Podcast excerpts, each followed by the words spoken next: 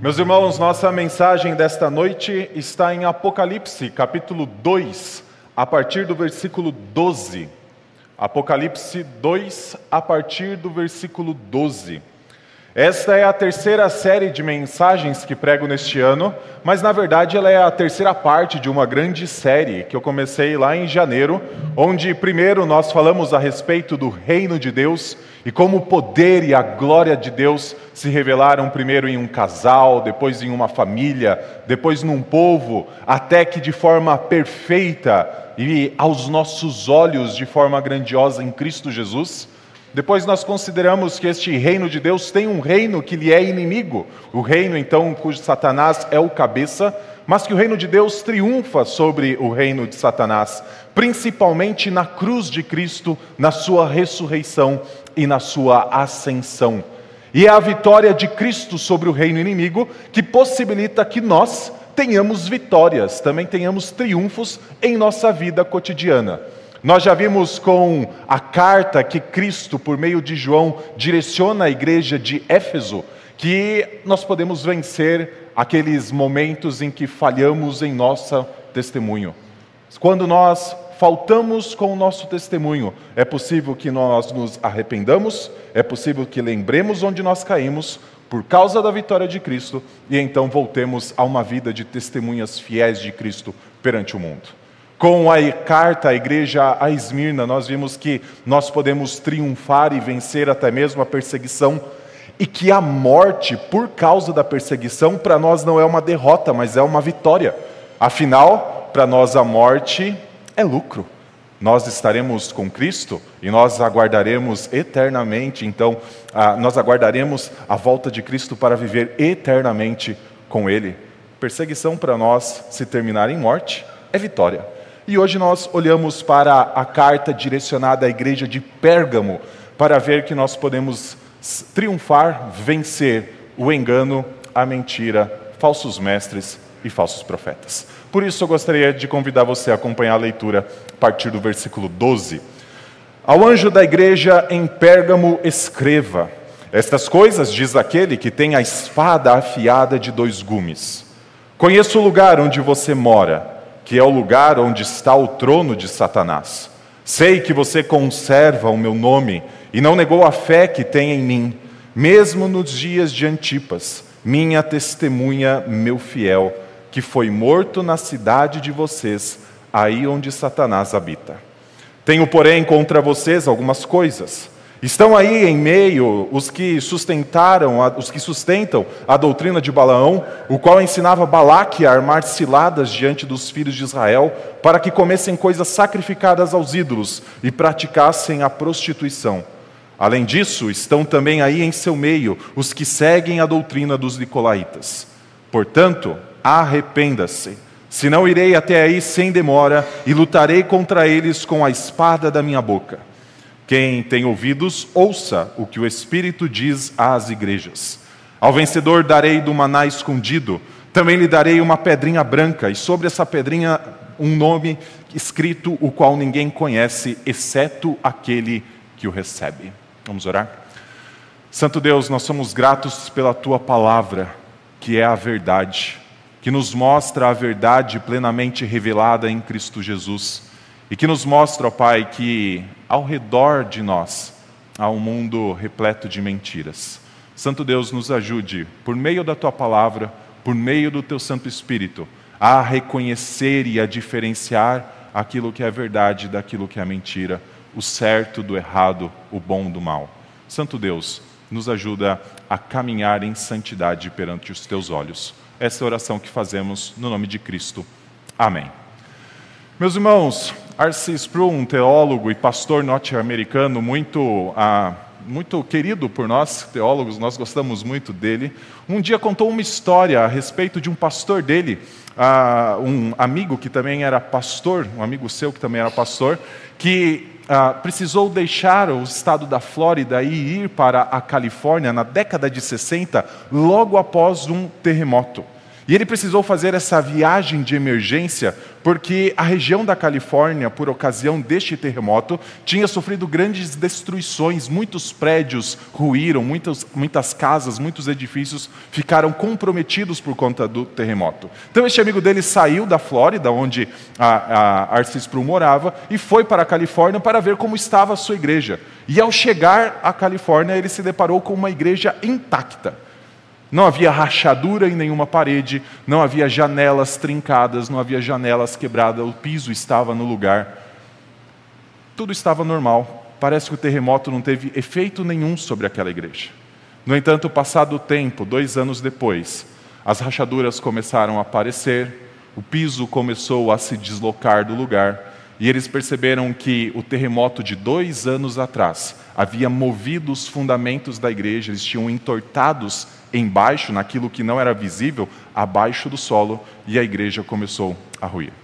Essa história nos ajuda a entender a ameaça que Pérgamo precisaria enfrentar. Pérgamo era uma igreja que foi elogiada por Jesus Cristo por aquilo que ela mostrava ao mundo, seu testemunho fiel, nós vamos ver isso. Mas tinha um problema interno que as pessoas que eram de fora da igreja não testemunhavam. Pérgamo testemunhava, mas Pérgamo não estava lidando com este problema. E este problema era uma ameaça mortal para essa igreja.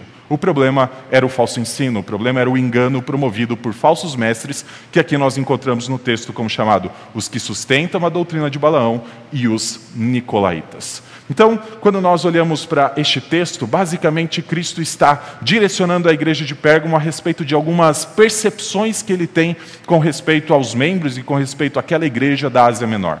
Primeiro, nós vamos ver que Cristo fala a respeito do contexto externo da igreja. Depois ele vai falar algumas coisas a respeito do contexto interno dessa igreja, principalmente reprovando Pérgamo por aquilo que acontecia no meio dela, dentro dela. Depois ele vai exortar essa igreja a se arrepender, até então fazer promessas para que essa igreja se apegue a coisas que são maiores do que aquilo que é transitório.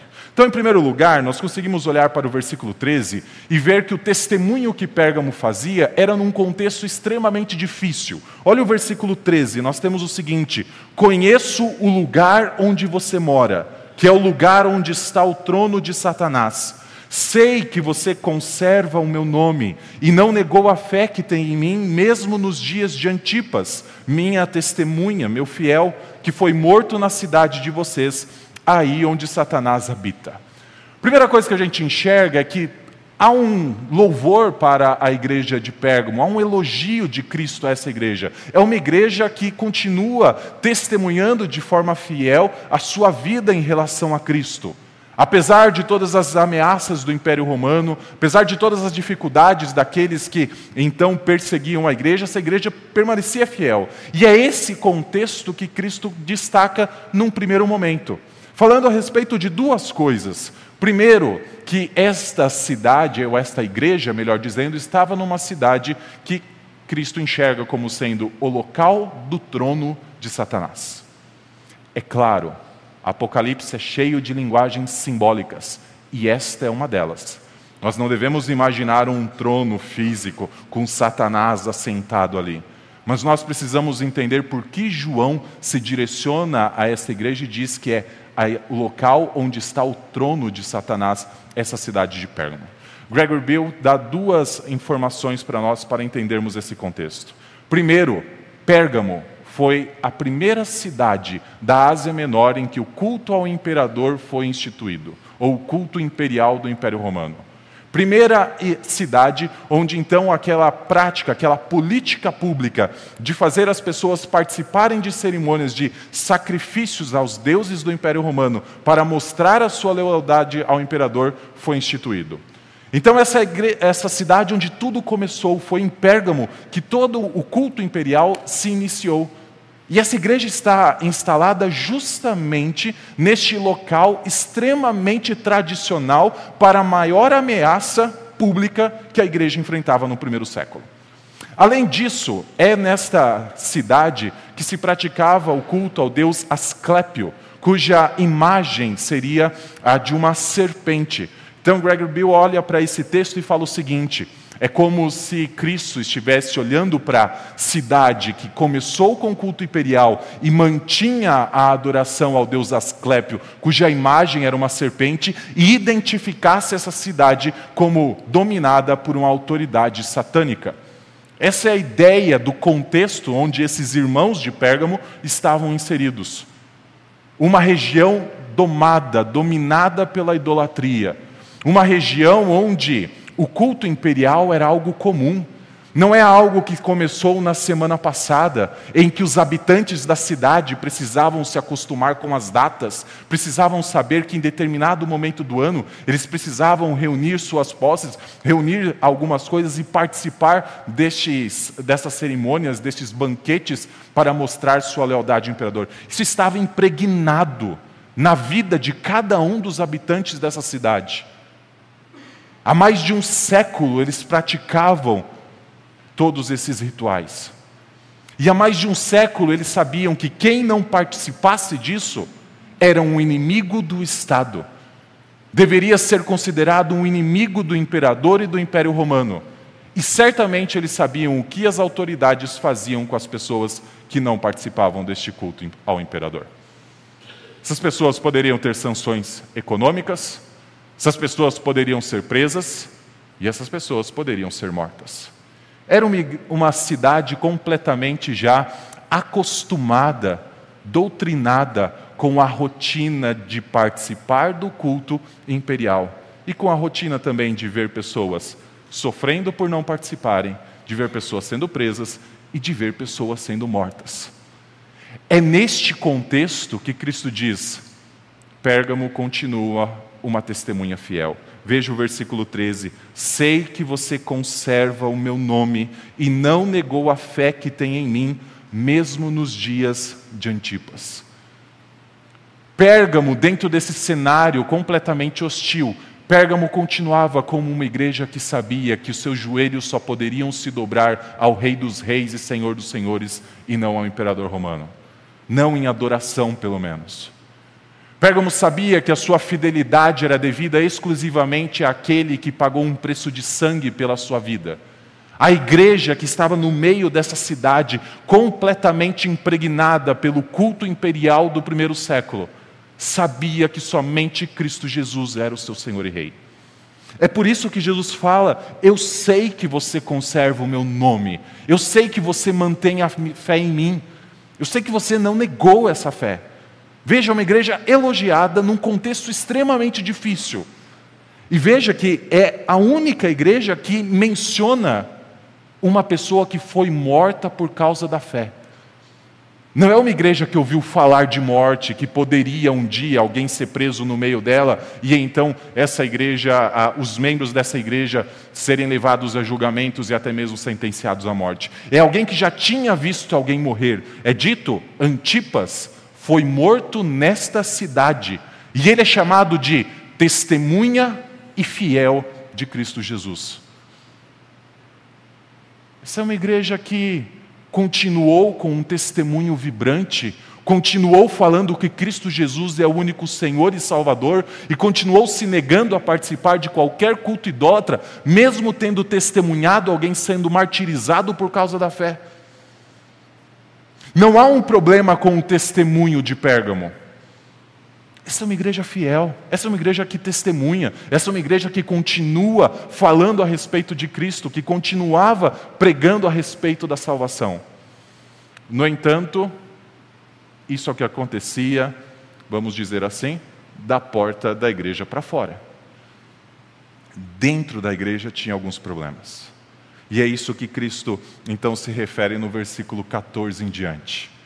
Tenho, porém, contra você algumas coisas. Estão aí em seu meio os que sustentam a doutrina de Balaão, o qual ensinava Balaque a armar ciladas diante dos filhos de Israel para que comessem coisas sacrificadas aos ídolos e praticassem a prostituição. Além disso, estão também aí em seu meio os que seguem a doutrina dos nicolaítas. Jesus acabou de elogiar uma igreja que mantinha um testemunho fiel num contexto difícil, no contexto em que o trono de Satanás estava estabelecido. onde Satanás dominava amplamente. Até no final do versículo 13 diz: não é apenas o lugar do trono, é o lugar onde Satanás habita também. Para ver a extensão de como Satanás tinha impregnado a vida dos habitantes de Pérgamo. E a igreja que ali estava continuava o seu testemunho fiel, mas tinha um problema interno. Essa igreja permitia que falsos mestres e falsos profetas continuassem disseminando um falso ensino dentro da igreja. O primeiro exemplo que ele fala, né, o primeiro grupo que ele acusa, que está ali no meio dos membros de Pérgamo, são aqueles que sustentam a doutrina de Balaão. Se você se lembra de um dos primeiros sermões que eu preguei este ano, em Números capítulo 24, talvez você vai lembrar que Balaão foi alguém contratado por Balaque para amaldiçoar Israel. A gente leu até em Miqueias 6 que Balaque então contratou Balaão para ser um profeta que amaldiçoasse Israel. Às vezes a gente olha para Balaão e parece um personagem que não amaldiçoou, né? A gente releva um pouco ele. Mas ele queria todo o Senhor impediu. O Senhor obrigou ele a abençoar. Assim como o Senhor um dia obrigou uma mula a falar diante do próprio Balaão. O Senhor obrigou que da boca de Balaão saísse bênção ao invés de maldição contra Israel. Só que Balaão não parou por aí. Encerra-se a cena daquilo que ele falava e Balaão começou a ensinar Balaque, e isso está até no nosso texto, a colocar ciladas para o povo de Israel. Essas ciladas não seriam armadilhas de guerra onde alguém colocaria o pé e o seu pé ficaria preso, ou então cairia num buraco. Essas ciladas tinham a ver com colocar seduções ao longo do caminho de Israel. Basicamente, prostituição e banquetes. E o povo de Israel caiu nessas ciladas. O povo de Israel se envolveu com as mulheres moabitas, praticou prostituição, praticou imoralidade sexual, se envolveu nos banquetes oferecidos aos ídolos moabitas e participou das cerimônias religiosas. O povo que o Senhor impediu Balaão de ser amaldiçoado e que o Senhor fez Balaão abençoar esse povo, pouco tempo depois, estava envolvido com prostituição, com banquetes sacrificados aos ídolos e se afastando completamente do Senhor. E o culpado disso, por trás de tudo isso, Balaão. Pérgamo, no meio de vocês tem aqueles que sustentam a doutrina de Balaão. Tem pessoas que estão disseminando ensinos que em breve farão vocês se afastar de Deus se vocês não tratarem. Esta é a primeira ameaça. Pessoas que dizem que não há problema você desfrutar dos prazeres desse mundo. Pessoas que dizem que não tem problema você buscar a sua alegria, que você pode fazer e aproveitar tudo que esta vida tem a oferecer, que você pode participar das festas pagãs, que você pode participar do culto imperial. Era isso que os que sustentavam a doutrina de Balaão ensinavam. Não tem problema a igreja se misturar com o culto ao imperador. Não tem problema a igreja participar das religiões pagãs. Se elas trazem benefícios, se você não vai perder o seu emprego, se você vai continuar então conseguindo comercializar e não vai ter nenhuma sanção econômica, se o benefício é para você, se envolva com isso, não tem problema algum. Se nós atualizássemos um pouco para o nosso dia, seriam aqueles que diz que você pode ser aquilo que você quiser ser ou aquilo que você pode ter e deve ter o que você quiser ter. Ali estava no meio pessoas ensinando que a igreja pode se envolver com o mundo sem qualquer filtro. Depois, na mesma, no mesmo no versículo 15, é diz que ali estavam os nicolaítas também. Nós vimos na carta à igreja de Éfeso que esses eram aqueles que diziam que o povo de Deus poderia participar do culto ao imperador, poderia se vincular e estar junto, então, dessas práticas pagãs. Tudo isso estava acontecendo dentro de uma igreja que ainda se mantinha como uma testemunha fiel, que ainda conseguia evangelizar, que ainda conseguia se colocar diante do mundo e dizer que só existe um Senhor e Salvador. Mas o problema é que naquilo que não aparece tanto para fora, maior corrosão possível estava acontecendo. A ameaça mais mortal estava se espalhando. A ameaça que poderia acabar com a vida dessa igreja. É por isso que no versículo 16, Cristo vai dizer para essa igreja se arrepender. Mas antes disso, eu queria trazer uma aplicação para nós.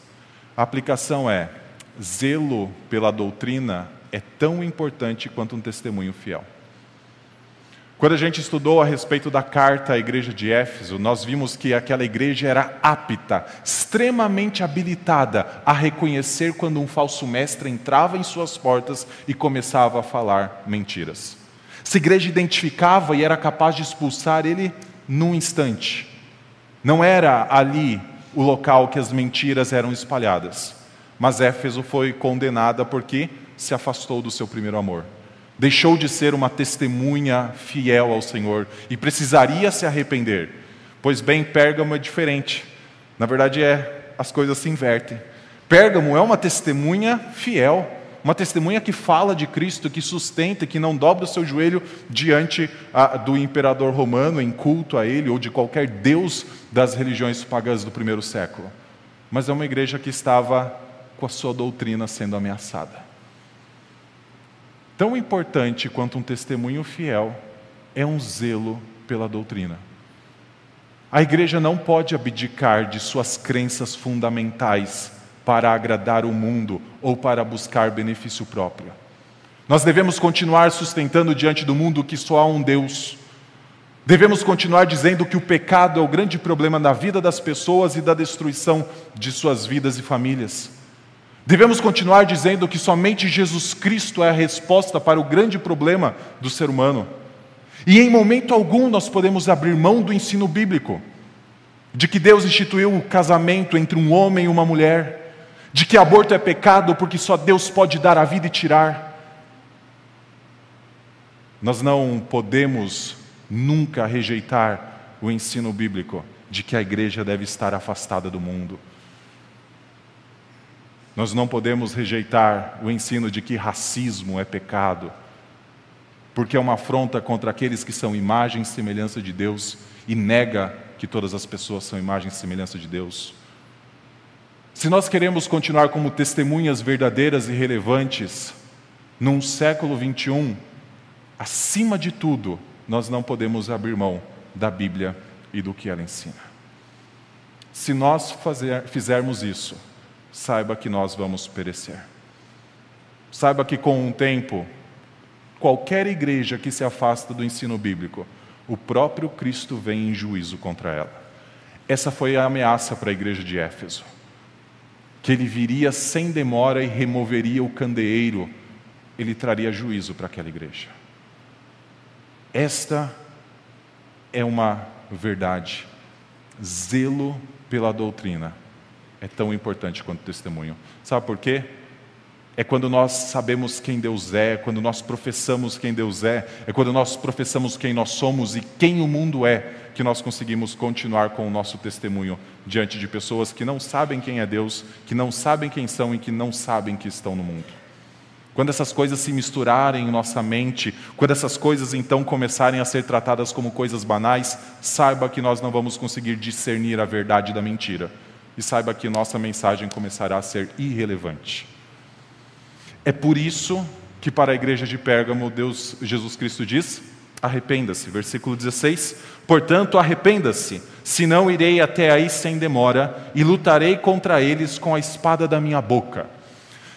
Eu acho muito interessante esse versículo, que o arrependa-se não vem e diz como que a igreja de Pérgamo deveria se arrepender.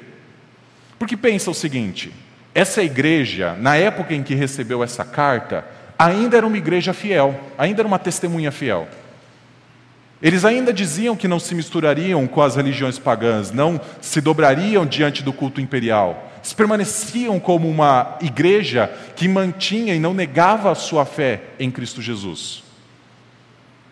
Só que no meio dessa igreja tinha os que sustentavam a doutrina de Balaão, tinha os que sustentavam a doutrina dos nicolaítas, e todos estavam ali no meio.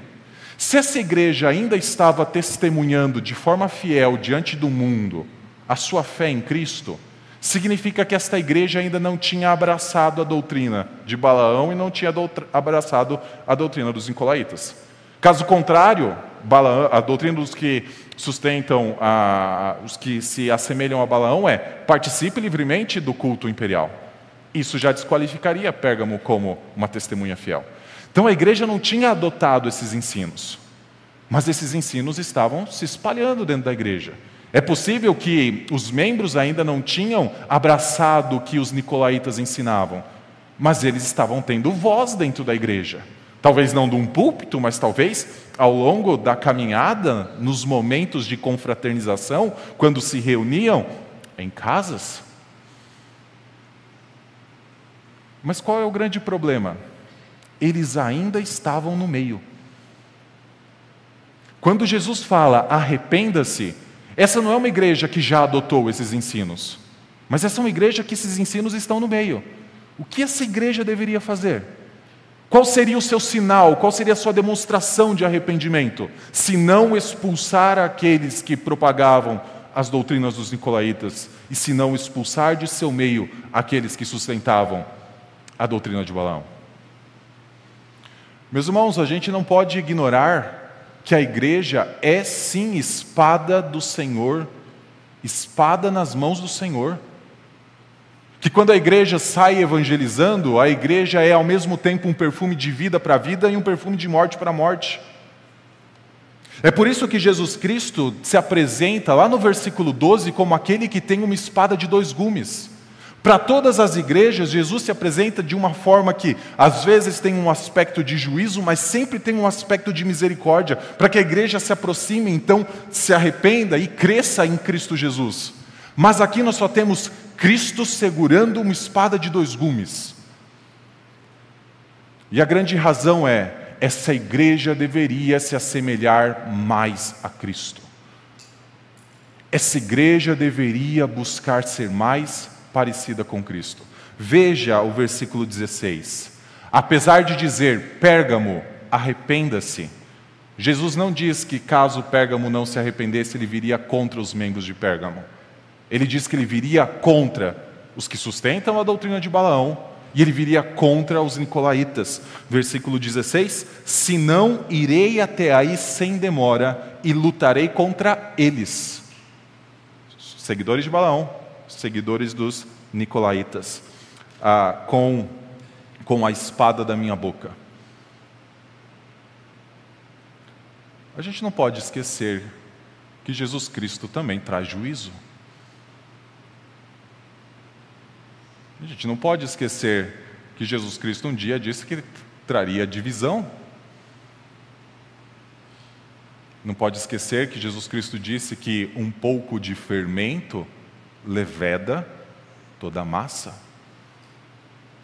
Existe uma ameaça mortal se espalhando dentro da igreja de Pérgamo.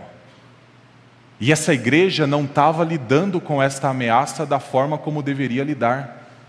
Cristo está dizendo: arrependa-se. E como demonstrar arrependimento? Essa igreja não tinha abraçado esses ensinos ainda. A forma era disciplinando estes e, se necessário, expulsando-os de seu meio. E aqui eu trago uma segunda aplicação para nós. Disciplina é algo vital para a vida da igreja. Disciplina é vital. Quando Jesus Cristo ensinou a respeito de um processo disciplinar, de você confrontar uma pessoa, se não se arrepender, chamar uma segunda, uma terceira, para ter duas ou três testemunhas. Se não se arrepender, chamar a igreja. Jesus Cristo terminou dizendo o seguinte: se ainda assim não houver arrependimento, trata como gentil e publicano. Não tenha mais relacionamento, essa é a ideia praticamente. Não significa que não, talvez, conversaria mais com essas pessoas mas significa que essas pessoas não teriam mais influência na vida da igreja. Tem um momento em que a porta da igreja se fecha. Tem um momento em que no processo disciplinar isso é necessário. Porque senão, aquilo que num primeiro momento não é aparente, aquilo que num primeiro momento não causa rachaduras, não causa, não causa divisão, não faz com que a igreja, num primeiro momento, comece a se parecer com o mundo, passa-se o tempo e isso causa um estrago e pode levar à morte de uma igreja. Sim, disciplina é algo vital. Cristo está ensinando isso para a igreja de Pérgamo. Cristo está ensinando isso para a igreja de Éfeso, para a igreja de Esmirna, para a igreja de Tiatira, para toda a igreja que leria essas cartas, porque uma carta não era só para uma igreja, todas leriam. Cristo ensina isso para a igreja de Santo Amaro, ensina isso para a igreja espalhada por toda a terra. Disciplina é algo vital. Por isso a gente entende que uma das marcas verdadeiras da igreja, pregação da palavra, administração dos sacramentos e correto uso da disciplina. Disciplina é algo fundamental. Essa igreja precisava se arrepender porque estava falhando neste ponto. Jesus Cristo fala: se não se arrepender, em breve eu virei contra eles e eu então os destruirei. Eu então lutarei contra eles com a espada que sai da minha boca. Hoje nós lemos em nossa liturgia o Salmo 149. Tem um momento que no Salmo 149 é dito que nas mãos de alguém está uma espada de dois gumes. Exatamente como a expressão do versículo 12. Jesus Cristo tem uma espada de dois gumes. E a razão daqueles terem uma espada de dois gumes em suas mãos era justamente colocar reis rebeldes em cadeias e príncipes que se revoltaram contra o Senhor e contra o seu Messias em grilhões de ferro para que contra eles fosse executada a sentença que foi escrita. Quando a gente olha para a ideia de uma espada na boca de Cristo, a gente não tem que imaginar esse pedaço de, de metal saindo da boca, mas a sua palavra que traz juízo. Um dia Cristo julgará vivos e mortos mediante a sua palavra, e é isso que ele diz. Só que sim, ele utiliza a igreja para exercer esse juízo antes. Ele utiliza o seu povo para que o seu povo não seja contaminado e para que o seu povo, com o tempo, não se perca no caminho. Ele utiliza isso antes. Um dia Paulo falou que no meio da igreja de Corinto tinha alguns que ali estavam vivendo em imoralidade tal e de forma tão insubordinada que eles deveriam ser expulsos da igreja de Corinto. Um dia Paulo falou que entregou duas pessoas a Satanás para serem disciplinadas. Meus irmãos, não tenhamos medo, não achemos duro demais. Faz parte do cuidado do Senhor. Hoje na ceia eu li Provérbios 3, e ali diz que Deus disciplina quem ama. Muitos desses que podem estar sustentando doutrina de Balaão, estar então sustentando doutrina dos nicolaítas, podem, mediante a disciplina, se arrepender. Caso não se arrependam, expulsa. Mas se se arrependam, ganhamos irmãos. Disciplina é algo vital. Versículo 17, então o Senhor promete para aqueles que vencerem, para aqueles que se arrependerem, para aqueles que então seguirem o que Cristo fala. E é muito interessante, né? Quem tem ouvidos para ouvir, ouça. Quem está vivo, quem está então com o coração receptivo e pode compreender aquilo que Cristo fala, saiba o seguinte: ao vencedor darei do maná escondido, também lhe darei uma pedrinha branca, e sobre essa pedrinha um novo nome escrito, o qual ninguém conhece, exceto aquele que o recebe. Essas promessas, elas basicamente mostram o seguinte: existe algo melhor esperando o povo de Deus do que qualquer prazer pecaminoso e transitório. seguidores de Balaão, aqueles que sustentavam a doutrina de Balaão, aqueles que sustentavam a doutrina dos nicolaítas, diziam: participem dos banquetes, envolvam-se com os cultos pagãos, participem da prostituição que esses cultos promovem. Não vivam uma vida separada do mundo moralmente, abracem tudo aquilo que vocês querem abraçar. Vocês vão ser felizes. Cristo está dizendo: esse prazer acaba. Espere por coisas maiores. Espere por coisas melhores. Ele fala ao vencedor, né, a palavrinha do título desta série, a vitória do reino de Deus, ao vencedor eu darei do maná escondido. Quando ele fala de um maná escondido, eu sei que é algo reservado já, né? Se está escondido, eu não tenho acesso. Tem algo que está sendo reservado para o povo de Deus. Mas quando ele fala do maná escondido, pensando no maná lá do Antigo Testamento, que era derramado pelo Senhor toda manhã fora do arraial, quando eu penso em algo escondido, eu penso naquilo que é mais interno dentro do arraial. E o que estava mais interno dentro do arraial era a arca da aliança do Senhor. E dentro dessa arca tinha um maná. O Senhor vai dar aquilo que ele separou para ele. O Senhor vai estender aquilo que somente Cristo Jesus já obteve. O Senhor vai estender para o seu povo aquilo que ninguém mais tem acesso. Por que vivermos vidas apegadas àquilo que todo mundo tem acesso e que destrói todo mundo? Por que nos banquetearmos com coisas que só trazem destruição? Se nós podemos um dia nos alimentar de um maná escondido, ou um dia ter acesso à árvore da vida. Meus irmãos, tem coisas muito melhores separadas para o povo de Deus. E a melhor delas é ser completamente identificado com Cristo Jesus. Veja a segunda promessa. Cristo diz que daria uma pedrinha branca com um nome escrito nessa pedrinha que ninguém mais conhece, exceto aquele que a recebe. Para você entender o que seria essa pedrinha e este nome, abra em Apocalipse capítulo 22. E assim caminhamos para o final.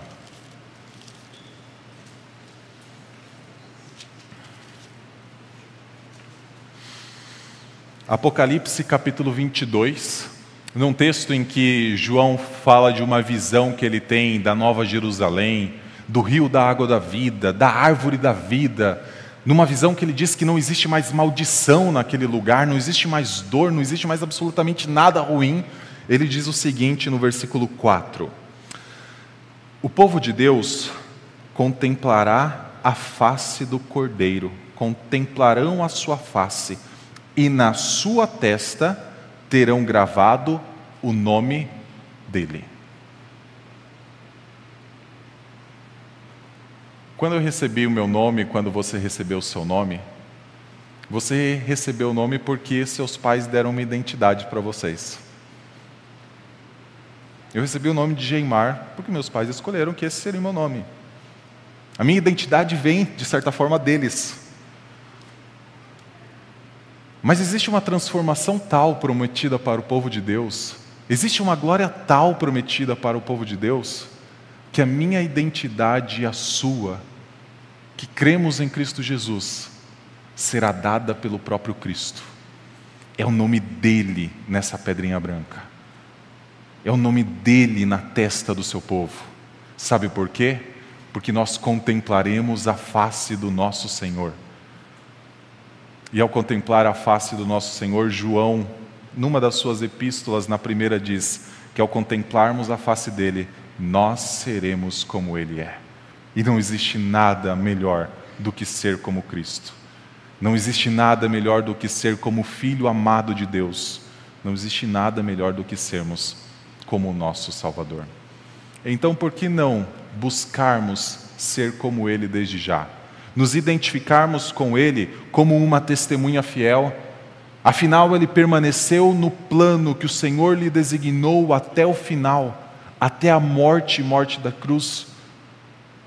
Por que não sustentarmos essa mensagem perante o mundo desde já, de que Cristo Jesus é o único que perdoa e salva-nos de nossos pecados? Por que não continuar desde já a fazer aquilo que Cristo também designou à igreja? De também tomar uma espada de dois gumes nas mãos. Com ela evangelizar, mas com ela também ser instrumento de juízo ao mundo. Um dia esse mundo será julgado, aqueles que não creram em Cristo Jesus terão a pregação do Evangelho como testemunha contra eles. Mas nós precisamos fazer isso desde já. Desde já nos parecermos com aquele que estamos prometidos, que recebemos a promessa de que um dia seremos como Ele é. Vamos orar? Santo Deus, Tua palavra é boa, Tua palavra é santa e a tua palavra é uma luz para o nosso caminho. Ao caminharmos com ela ao caminharmos na luz dela, nós conseguimos reconhecer pedras que são colocadas pelo nosso inimigo para que tropecemos. Obrigado, Senhor, porque essas pedras são iluminadas nesse caminho para que delas nós possamos nos desviar. Nós não precisamos, ó Pai, cair em pecados atrás de pecados. Nós não precisamos, ó Pai, seguir a mentira. Nós não precisamos, ó Pai, abraçar o falso ensino, porque a tua palavra está conosco.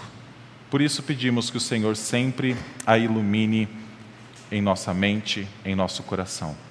E pedimos também, ó Pai, que ela seja como uma espada afiada de dois gumes, saindo de nossa boca, para que pensamentos, propósitos do coração sejam divididos, para que pessoas reconheçam, ó Pai, que precisam de Cristo Jesus. E, ó Deus, assim, cumpramos a nossa missão de fazer discípulos teus no mundo. Essa oração que fazemos no nosso no nome do nosso Salvador. Amém.